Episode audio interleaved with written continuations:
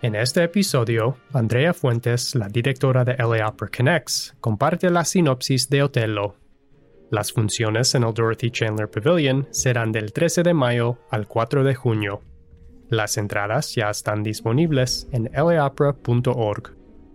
Un puerto marítimo en Chipre a finales del siglo XVI.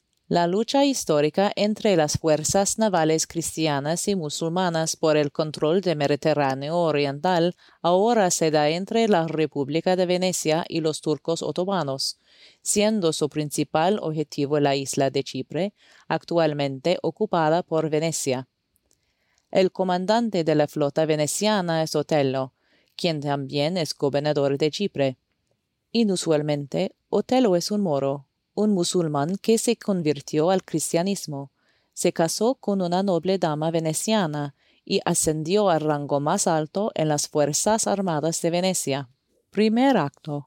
Otello, habiendo derrotado a la flota turca, debe atravesar una feroz tormenta antes de llegar a puerto. El pueblo chipriota y los soldados venecianos se unen para saludar esta doble victoria y rinden homenaje a Otello el pueblo y los marineros encienden una hoguera en celebración, mientras Otello se retira para reunirse con su esposa Desdémona.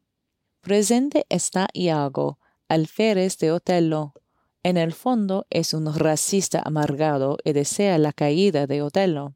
A pesar de su aparente devoción por su señor, Iago odia a Otello porque ha ascendido a Casio a capitán en lugar de él, Rodrigo, un noble veneciano, está enamorado de Desdémona. Iago se ofrece a ayudarlo a alejarla de su esposo. Cuando el vino comienza a fluir, avergüenza al joven Casio para que beba demasiado.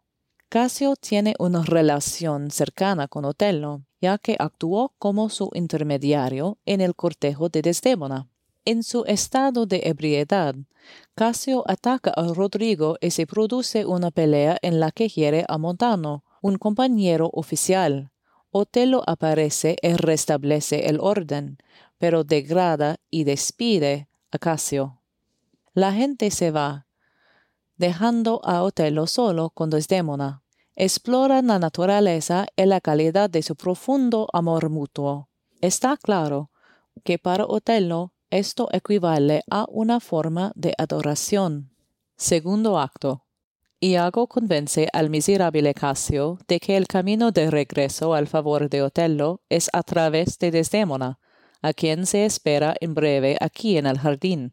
Cuando se queda solo, Iago expone su creencia en la supremacía del mal y en su destino de perpetrarlo. La muerte llega como el fin, no hay nada más allá. Casio entabla una conversación con Desdémona justo cuando llega Otello. Iago finge sospechar de su encuentro y luego desestimar esos pensamientos. Desdémona es recibida por un grupo de esleños que la adoran y sus hijos que traen flores y regalos. Obviamente la veneran y la aman. Al advertir a Otello contra los celos, Iago logra plantar el germen de la duda en la mente de Otello, de modo que cuando Desdémona defiende el caso de Casio, él es inusualmente duro con ella y muestra signos de estrés. Ella trata de consolarlo con el pañuelo que él le dio como muestra de su amor. Él se lo arrebata con impaciencia y lo arroja al suelo. Cuando Emilia, su compañera, lo recupera, Iago se lo exige. Ella desconfía de su motivo y rechaza su demanda, pero al final él se lo quita.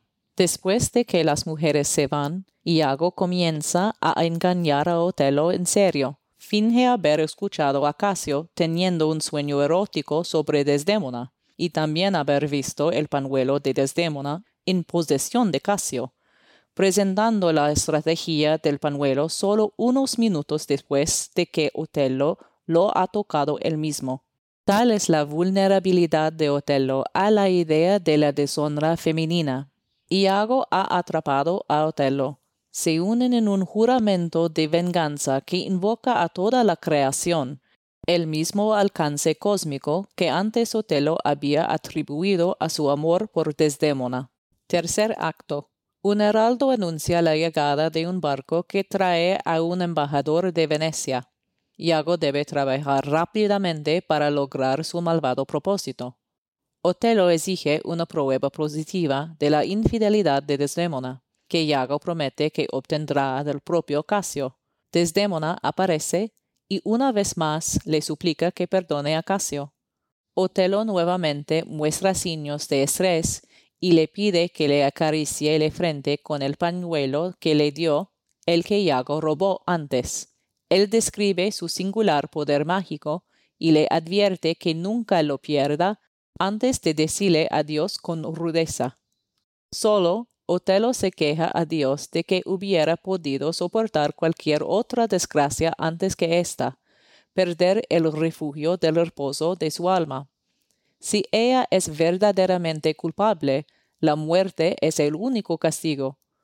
Pero él debe tener la prueba definitiva. Iago trae a Casio y conversan frívolamente sobre Bianca, la amante de Casio. Otelo observa, fuera del alcance del oído, observa sus bromas humorísticas y asume que se están riendo de Desdémona. Casio describe haber encontrado un pañuelo misterioso en sus aposentos y se lo muestra a Iago, quien se asegura de que Otelo también lo vea. Esta es toda la prueba que Otelo necesita. Mientras tanto, el embajador veneciano Ludovico y su grupo han desembarcado y están a punto de llegar. Otelo e Iago acuerdan matar a Desdémona y Casio esa misma noche. Ludovico trae una orden del duque que llama a Otelo de vuelta a Venecia. Su sucesor como gobernador de Chipre será Casio. Enfurecido y humillado, Otelo ataca a Desdémona frente a toda la gente, mientras Iago continúa con su incesante conspiración. La reunión se disuelve en desorden y Otelo cae presa de un ataque de apoplejía. Fuera, la gente sigue aclamando a su héroe. Adentro, es Iago quien triunfa. Cuarto acto. Esta noche.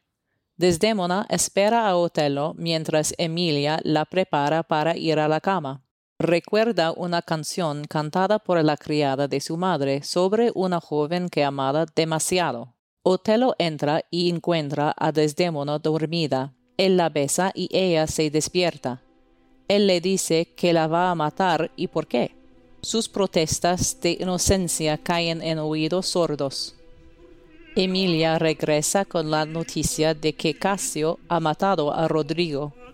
Encuentra a Desdémona agonizante y da la alarma.